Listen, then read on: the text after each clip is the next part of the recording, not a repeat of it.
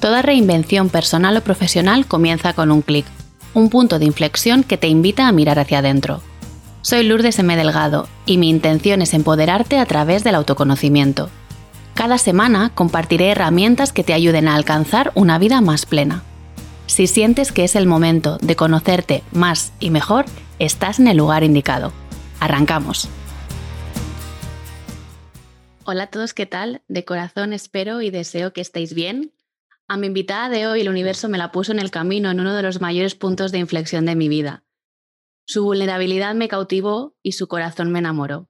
Ella se define a sí misma como una humanista nata y buscadora incansable de la verdad.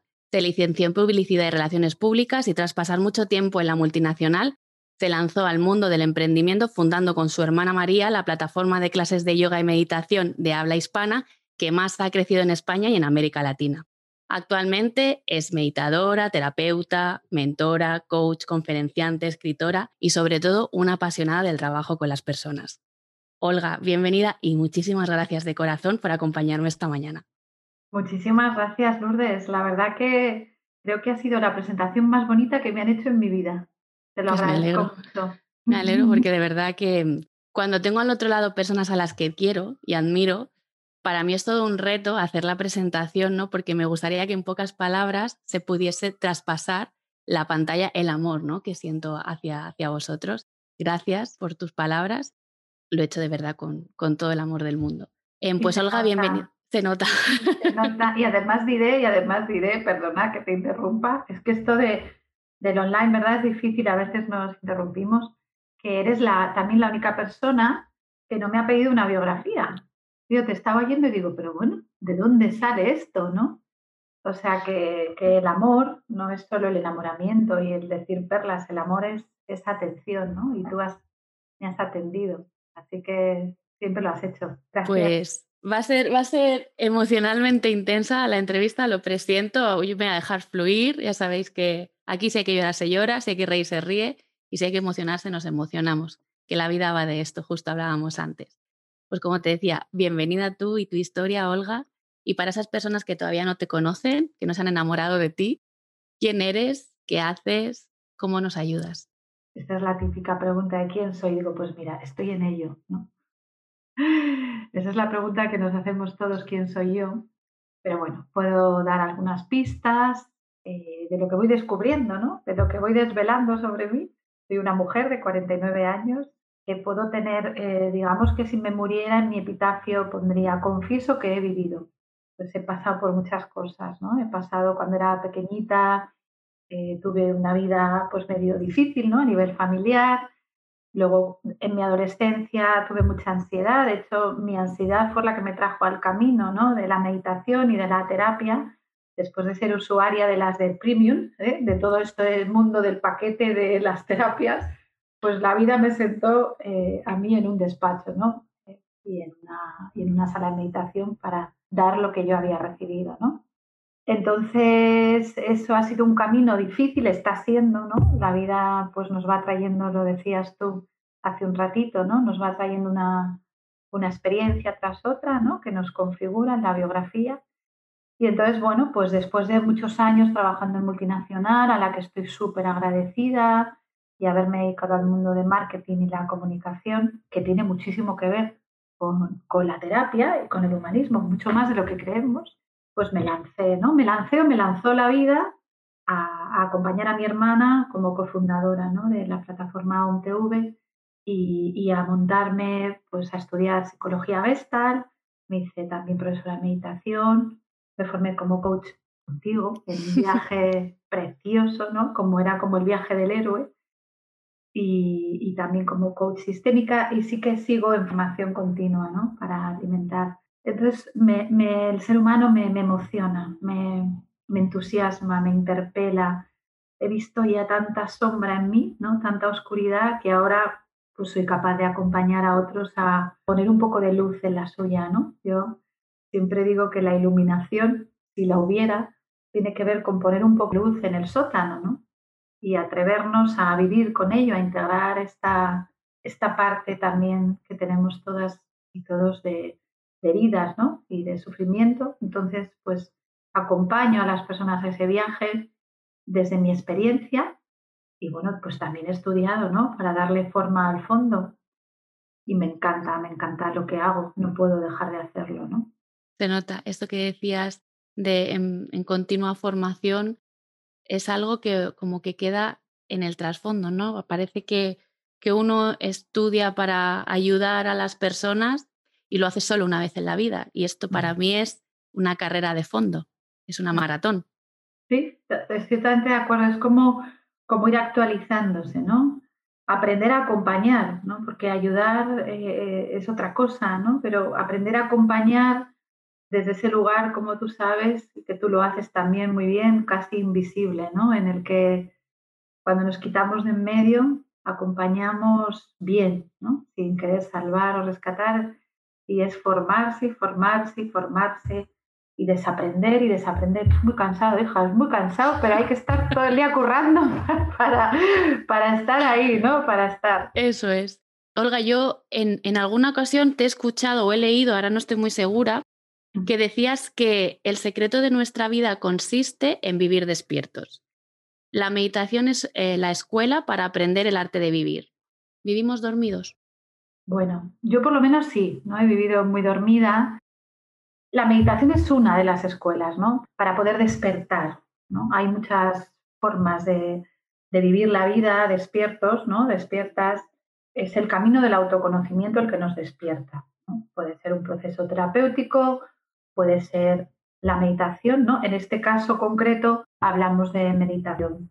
Yo creo que sí, que vivimos, o por lo menos yo he vivido bastante dormida, ¿no? Dormida porque me he instalado en las creencias que traía yo del pasado, he construido sueños, historias en mi mente que no eran real, que no eran reales, ¿no? Esto es lo que Anthony de Melo, que a mí me encanta, le llama eh, la ilusión, ¿no? ¡Ay, qué ilusión! Claro, pero después de una ilusión viene la desilusión me he inventado lo que era un hombre ideal, lo que era una madre ideal, lo que era un padre ideal, el amigo ideal, la mujer ideal. Me he construido una realidad que no era, ¿no? Que creo que es la, la que hemos ido construyendo todas y todos, ¿no? Como domesticando la realidad.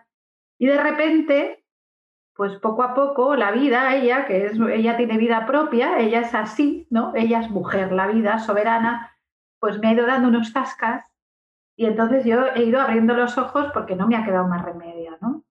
Entonces he tenido que aprender, y hablo en primera persona, porque no quiero aquí ponerme en plan maestra y edad y a dar consejos, hablo de mí, de mi propia experiencia, ¿no? Y entonces pues me he dado cuenta que la realidad era otra cosa, ¿no? Que la realidad es la realidad y despertar es atreverse a verla, atreverse a mirarla, bajarnos del drama, de la víctima, del ay, pobrecita de mí, qué daño me ha hecho este novio, pues hija, tú también lo has tomado, ¿no? Tú tienes tu responsabilidad, tu habilidad de responder a la realidad. Entonces despertar, pues no mola, tía, no mola porque hay que ver cosas dentro de nosotras que no nos gustan y hay que atreverse, ¿no? Hay que tener coraje para despertar. Hay que tener coraje para bajar a ese sótano del que hablabas antes. Es bonito también. Y cuando le damos le damos un poco de luz, vemos pues que no está tan mal, ¿no? Que hay cosas que nos han servido, que nos recordábamos, que nos pueden servir en el futuro, quién sabe, ¿no? Claro, así es. Y vemos también que los demás también tienen su sótano y su historia. Tú me lo has dicho, bienvenida tú y tu historia, ¿no? Pues eso, con cualquier ser humano que nos encontremos, bienvenido tú y tu historia, ¿no? Todo el mundo lleva detrás una biografía, no solo nosotros. Así es, a veces, a veces eh, nos pasa esto, ¿no? Que creemos que solo nosotros hemos pasado por ahí, que solo a nosotras nos pasa. Seguro que a ti en tus grupos de meditación, en tus talleres, es algo que escuchas mucho de, ah, pensaba que solo me pasaba a mí, que te das cuenta de que no estás sola transitando, haciendo este, este camino. Em, hablando un poco ya más, metiéndonos en el tema de la meditación, me gustaría que nos dieses tu opinión o qué es para ti meditar y cómo puede ayudarnos, hablabas un poco ahora, ¿no? A vivir más despiertos. Me gusta mucho que lo preguntes así, ¿no? Porque has dicho cómo lo vives tú o qué es para ti. Es que esa es una haces muy buenas preguntas, Lourdes. Muchas gracias. Lo que conste en acta. El arte de preguntar, ¿no? Personas que quieren conocer la verdad.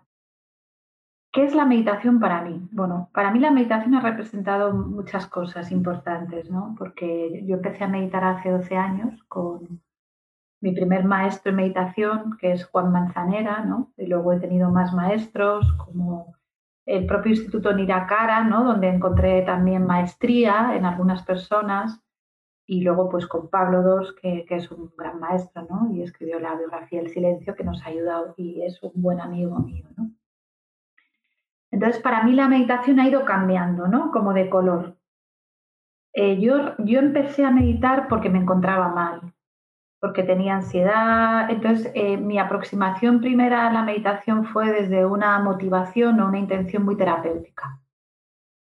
Y la meditación tiene esa, esa dimensión, ¿no? Si tú quieres eh, meditar para encontrarte mejor, para gestionar tu estrés, puedes hacerlo, ¿no?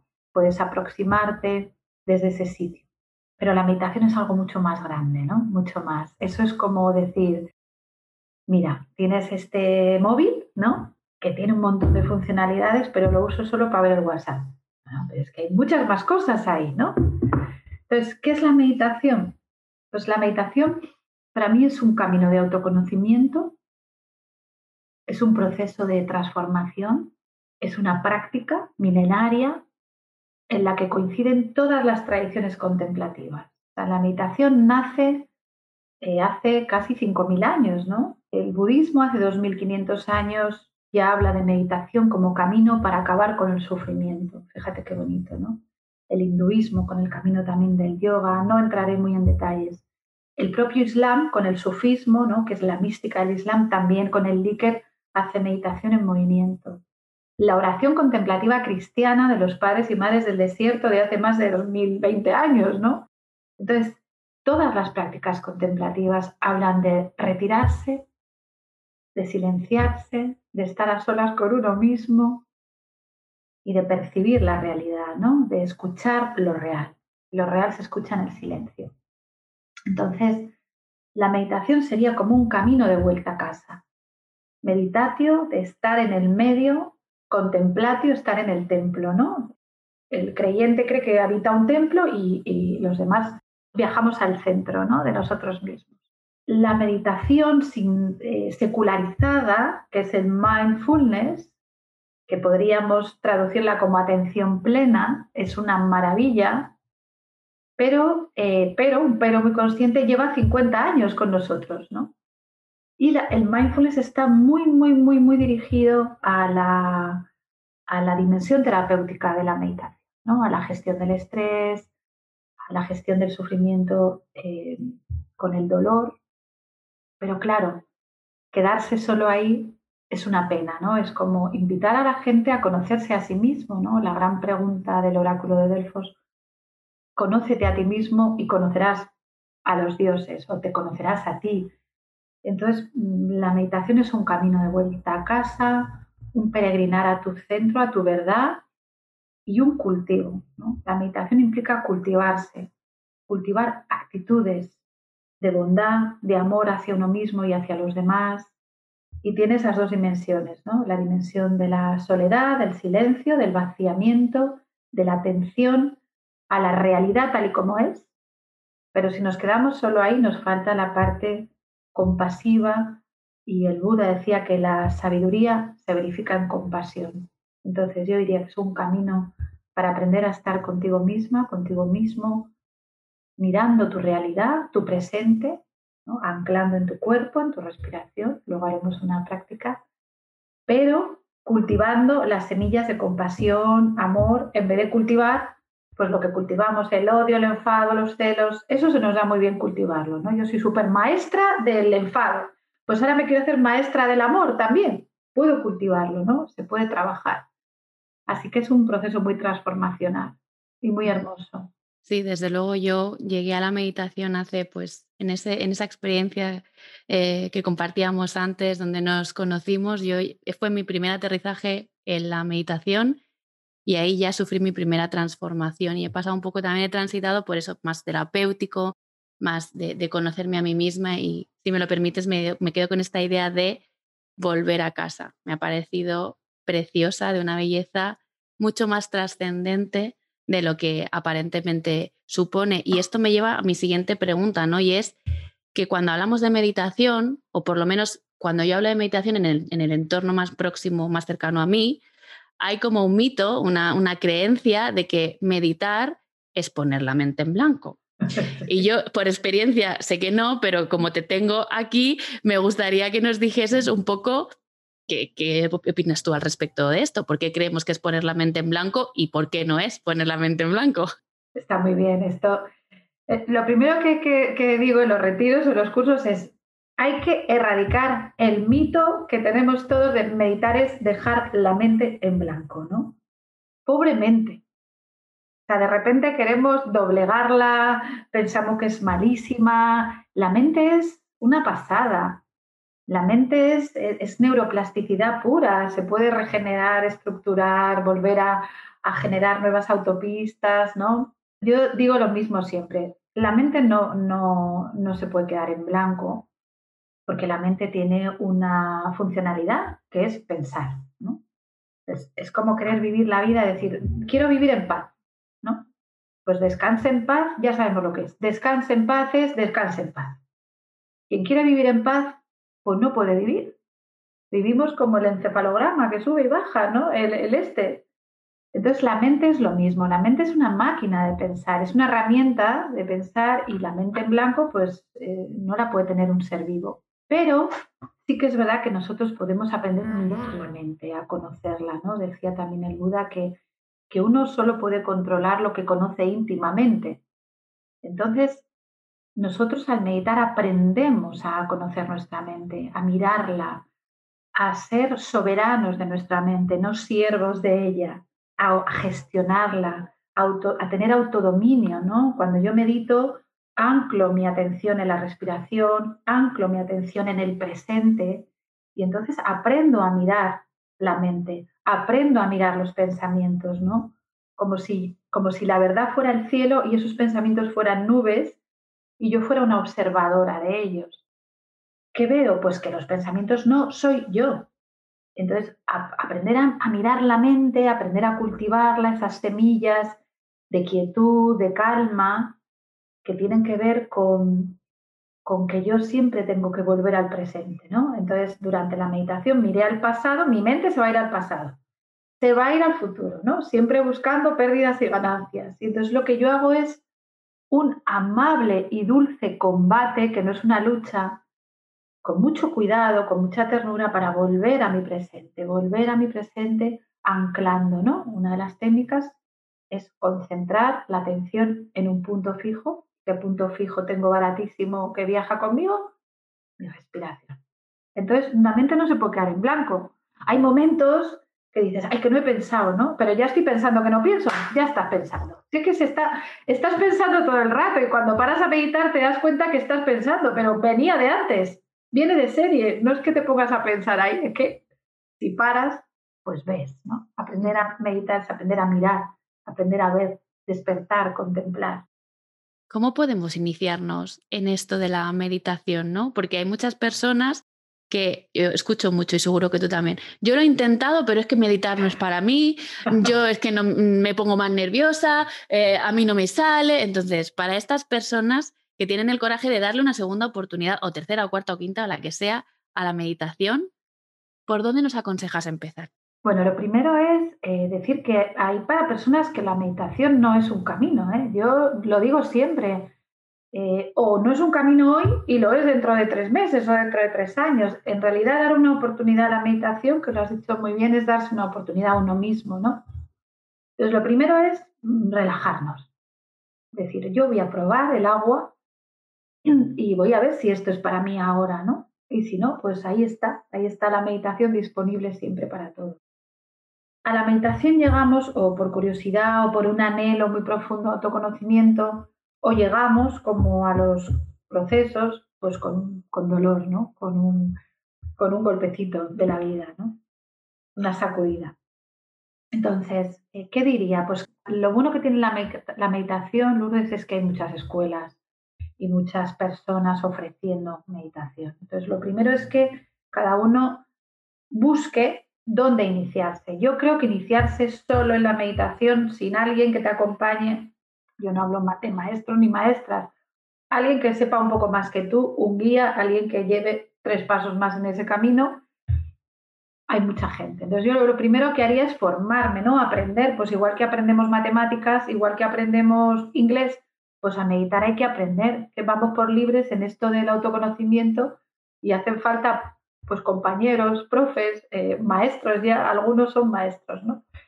Entonces es buscar un grupo o una persona que te acompañe un tiempo, que te enseñe, ¿no? Cómo llegar al fondo a través de una forma concreta. Pues puedes buscar grupos de meditación budista o cristiana o mindfulness, ¿no? Es que hay para todos los gustos. Probar, probar qué tal, que te enseñen, ¿no? Que te pongan unas pautas. Y luego mm, meditar es una práctica, ¿no? No, no se estudia, es bonito estudiar, estudiar el Dharma o estudiar las escrituras a partir del silencio, ¿no? O, el mismo Corán, ¿no? A partir de la meditación, o simplemente leer, ¿no? Sobre autoconocimiento o crecimiento personal, pero hay que practicar. O sea, meditar es muy fácil. Lo difícil es querer meditar. Todos los días, como la miopatía, un ratito, ¿no? Pues lo, lo suyo son 20 minutos, pero por lo menos sentarte 5, ¿no? y buscar a alguien que te guste, con quien conectes, que te enseñe y ya luego tú vas buscando más o te unes a algún grupito online, ¿no? También hay grupos de meditación. Luego hablaremos porque a mí me consta que tú tienes un maravilloso grupito para acompañarnos, para guiarnos en, en el mundo de la meditación, pero no nos podemos despedir, no podemos terminar esta conversación sin que yo te pregunte por, por tu libro, por Desierto. Cuéntanos cómo ha sido la experiencia de escribirlo, de qué va Desierto, en qué te has inspirado. Qué bonito, mira, lo tengo aquí. Te lo tengo que, te lo voy a regalar cuando te vea. Pues mira, eh, Desierto, la aventura del silencio interior, es un libro que me encargaron en una editorial, ¿no? Eh, la editorial San Pablo me, me, pidió este libro, ¿no? Y, y yo decidí escribirlo con, con, más gente, ¿no? Es un libro que está escrito a, diría 19 manos, pero no, son 19 por dos, ¿no? Somos 19 personas que hemos contribuido. Es un libro que habla de la aventura interior, ¿no? Del viaje interior del desierto, ¿no? De esos momentos de desierto que vivimos los seres humanos. El desierto es una metáfora en el monoteísmo, es la metáfora del silencio, ¿no? De la interioridad y del sufrimiento, ¿no? El desierto es el camino en el libro explico que el desierto es el camino como de la esclavitud a la posibilidad, a la libertad. Este despertar pasa pues por, por estar en soledad, por tener momentos difíciles, por vivir la interioridad desde un lugar muy íntimo, atreviéndonos a, atravesar este desierto que todos los seres humanos atravesamos, uno no, muchos desiertos. Entonces, eh, la mitad del libro la escribí yo, es una introducción sobre el antes, el durante y el después ¿no? del desierto, esos frutos que aparecen después del desierto. Hablo de meditación, hablo también de terapia, del camino. Y entonces eh, fue muy bonito porque como no lo quería escribir sola, empecé a hablar con muchos compañeros de camino, ¿no? entre ellos pues Pablo II, Mardía Herrero, que es una amiga mía, escritora, casi hermana eh, sufí, su marido Rafa Millán, escribieron, eh, mi terapeuta Carmen Benítez escribió, escribió Gopala, que es budista, hablé con un monje también maravilloso, eh, Giorgio, Amelie, Ana, ¿no? Bueno, nombraría a todos, Frederick, que es un carmelita que está en Batuecas, Juan Domínguez, que es una persona que, que, fue pareja mía, y Jacobo Vergareche, que es un escritor. Entonces, están ahí reflejados los desiertos de 17 personas completamente diferentes, ¿no? De diferentes tradiciones, gente creyente, gente atea, gente agnóstica, gente budista, sufís, cristianos, eh, gente de la noche, gente del día, y al final, pues a todos nos pasa lo mismo, ¿no? El desierto es para todos y el desierto es una gran posibilidad. Qué bonita esta manera de ver el silencio, la contemplación, ese camino de vida que todos hemos venido, hablábamos al principio, ¿no? Que hemos venido a vivir la vida va de esto, de atravesar nuestro propio desierto, agradecer haberlo cruzado y, como tú has dicho, disfrutar de los frutos. Me parece algo tremendamente eh, fascinante. Y mm, para quitarle un poco de profundidad a, la entrevista, eh, y antes de que nos cuentes un poco en qué andas ahora, cuáles son tus próximos proyectos y dónde te podemos encontrar, me gustaría que nos comentaras, que nos dijeras cómo meditar puede ayudarnos a dejar de comernos el coco y empezar a comernos el mundo. es buenísimo. Bueno, es que meditar es eso, meditar nos ayuda a dejar de comernos el coco. Meditar es estar atento al momento presente, ¿no? Sería la primera fase a la realidad sin juicio, ¿no? Eso sería como la primera fase del mindfulness, de la meditación per se, ¿no? Y la segunda fase sería el cultivo de las actitudes compasivas, amorosas, empáticas y el deseo de acabar con el sufrimiento. Entonces, claro, comerse el coco es un rollo. Es como que tenemos una adicción al drama que nos va a la marcha muchísimo. ¡Ay, pobre de mí! Soy, me han hecho daño. No, tío, aprende a estar en tu presente, aprende a respirar, a utilizar esta herramienta que es la bomba, que la llevas puesta, que lleva contigo toda la vida, recordándote, eh, que estás viva, que si no respiras no estás aquí. Entonces, claro que nos ayuda a no comernos el coco, nos ayuda a comernos la vida, a transformarnos a nosotros para luego transformar el mundo, ¿no? Y entonces, de verdad que, yo creo que es un proceso fundamental para dejarte de comer el coco. Para que el coco viaje a tu lado y os comáis la vida juntos. Lo pones de copiloto ahí al coco, al ego, a la mente y nos vamos todos de fiesta, ¿no? A la fiesta de la vida. Duela o no, es una fiesta. No puedo estar más de acuerdo contigo, es que me encanta tu manera de estar y ver el mundo precisamente por, por todo el drama que le quitas a las situaciones y decir, la vida es esto, tienes dos opciones, o sufres y lloras o la vives, aunque haya sufrimiento y aunque haya mm, dolor, ¿sabes? esto es lo que hay. ¿Qué puedes hacer con esto? Y, esto es lo que te vas a llevar. Sufres, lloras y luego vives. Si es que hay que sufrir, hay que llorar. Lo primero que hay que aceptar que en la vida nos va a pasar de todo y que el que quiera vivir eh, sin sufrir es como meterte en un charco y querer salir así, se quita. Pues no, tía, te has metido en un charco a haberlo visto. O sea, la vida es una montañita rusa. Pero hay subidas bajadas, pues disfruta las subidas también, ¿no? También. la bajada para siempre. Sí, se nos olvida, ¿no? A veces solo ponemos el foco y la atención en la bajada y también hay subidas. No, está todo ahí, está todo. Que sí. Pues Olga, cuéntanos en, qué andas eh, y dónde te podemos encontrar. Yo ando en la vida, ando en esa montaña rusa, ¿no? Pues bueno, estoy, yo sigo con mi despacho como terapeuta gestal humanista y coach sistémica también, haciendo trabajos muy bonitos. También hago formación para empresas y tengo dos grupos de meditación, uno los lunes por la tarde a las ocho y cuarto de la tarde y otro por la mañana los martes a las ocho y media. Son online, de momento todo. Eh, las sesiones las hago presenciales también y online. Trabajo y bueno, también estoy preparando pues unas conferencias, unos cursos. Tengo una web, olgacebrian.com, pues la típica de toda la vida. Y bueno, ¿dónde se me encuentra? Pues llamándome, mandándome un email. Y como la verdad que hago muchas cosas, pues ahí me pongo al servicio, ¿no? Y pondremos, pondremos esto, los enlaces a la web para que te estén, como digo, a un clic eh, de distancia y, sigan tu agenda. Yo estoy deseando que, organices y montes un, retiro, algo. Sí, voy a montar un retiro, perdona que te interrumpa, Lourdes, voy a montar un retiro, creo que en otoño, porque lo quiero hacer presencial, que ya les, lo estoy casi, casi ahí pergeñando, que tiene que ver con, con la parte más terapéutica emocional y la meditación, pero como un viaje del héroe, ¿no? Una, un, viaje de autoconocimiento, de conocerse uno mismo. Así que nada, ya te avisaré. Cuenta conmigo porque ya tienes una plaza reservada desde este momento. Lo mismo te toca currar conmigo. Yo estoy abierta a lo, que, tú quieras, a lo que la vida me traiga, ya, ya tú sabes. Olga, em, ha sido de verdad un placer de charla, de volverte a ver. De, te agradezco tu generosidad, tu apertura, tu frescura. Em, no sé si, si quieres despedirte de alguna manera especial de nuestra audiencia, de las que nos están escuchando. Bueno, yo creo que ya que hablo de meditación, como la meditación es algo que es pura práctica, es muy sapiencial, hay que vivirlo, estaría muy mal que yo me fuera de aquí sin daros por, por, un bocadito, un sabor, ¿no? Lo que es meditar, ¿no? Entonces yo digo, ¿y por qué no hacemos una pequeña meditación de dos, tres minutitos, lo que nos dé tiempo para saborear un poquito el silencio, ¿no? ¿Te parece? Me parece genial. Entonces, eh, pues como dice Olga antes de despedirnos, eh, vais a escuchar una meditación sencillita guiada por ella misma para mm, que entendáis ¿no? de qué va esto de meditar y os forméis vuestra propia opinión.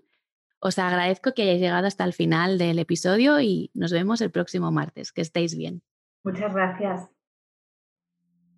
Bueno, pues te invito a que tomes una postura cómoda, estable, en la que puedas tener los pies apoyados en el suelo. Si estás en una silla, a lo mejor puedes ponerte una toalla debajo o echarte un poquito hacia adelante en la silla. Eso es. Es una postura estable y cómoda donde sientas el suelo bajo tus pies.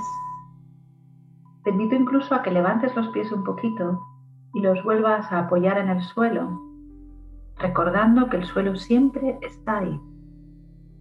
Pase lo que pase, el suelo está bajo tus pies.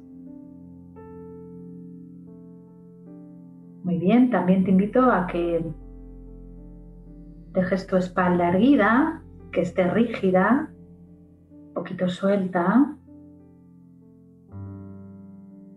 como si pudieras abrir el pecho, soltar el vientre, el mentón un poquito bajo.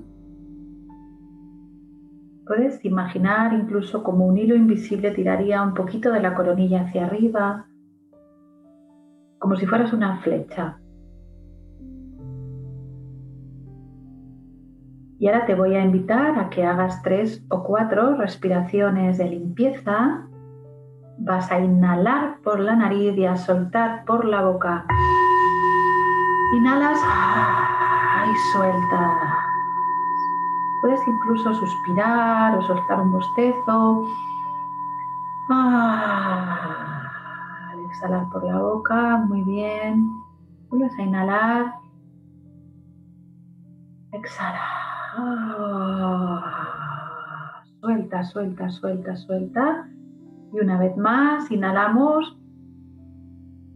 Exhalamos soltando tensiones innecesarias, soltando el cuerpo, soltando, soltando, soltando. Muy bien, y ahora te voy a pedir ya que lleves la atención a tu respiración. Simplemente dejes que ella actúe respirando ya por la nariz, inhalando y exhalando por la nariz. Eh, pienses en una intención, en una motivación que te está haciendo escuchar este podcast, acompañar a Lourdes en su camino. ¿Qué intención te trae aquí? ¿Para qué? ¿Qué te interesa? ¿no? Y conecta con eso. ¿Para qué? hago esto? ¿Qué huella quiero dejar hoy en la vida? ¿Quién quiero ser hoy? Recordando que cada vez que inhalo y exhalo, estoy ejercitándome en el volver a empezar. Siempre se puede volver a empezar. Y desde ahí, desde esta conciencia del volver a empezar, te pido que, te invito que lleves la atención a tu inhalación y tu exhalación suave y amablemente, dulcemente, sin pelear, sin forzar, como si acunaras a tu respiración, observando este suave vaivén la inhalación y en la exhalación.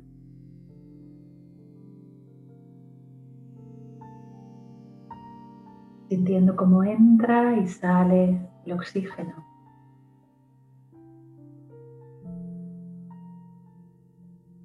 A lo mejor puedes percibir como el aire que entra es fresquito y el aire que sueltas es más cálido. está lleno de ti, de tu temperatura.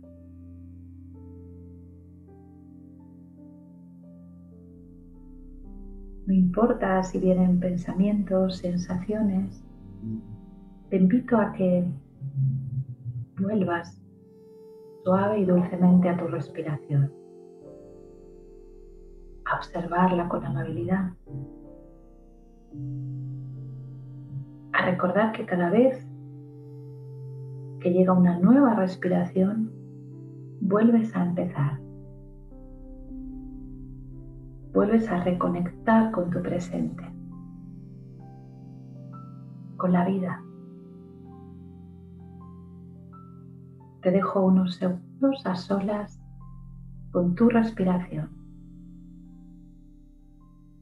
descansando en ella. No tienes que hacer nada más. Trata de darte el permiso.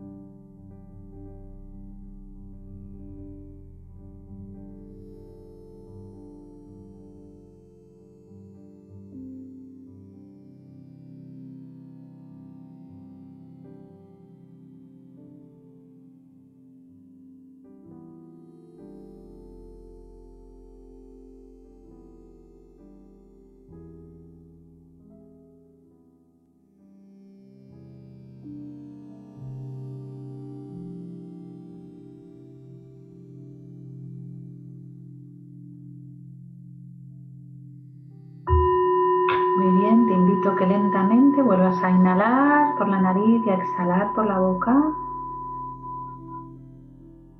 Tres veces, activándote, volviendo. Despacito abrimos los ojos a la realidad otra vez. Cuando los cerramos estamos dentro y al abrirlos volvemos aquí y ahora. Movemos un poquito las manos. Espero que os haya servido para entrar en quietud aquietar un poquito la mente. Muchas gracias. Si te ha gustado este episodio, no olvides suscribirte, darme 5 estrellas, dejarme un comentario y compártelo en tus redes sociales para que se enteren en todas partes que este podcast te ayuda a dejar de comerte el coco y empieces a comerte el mundo.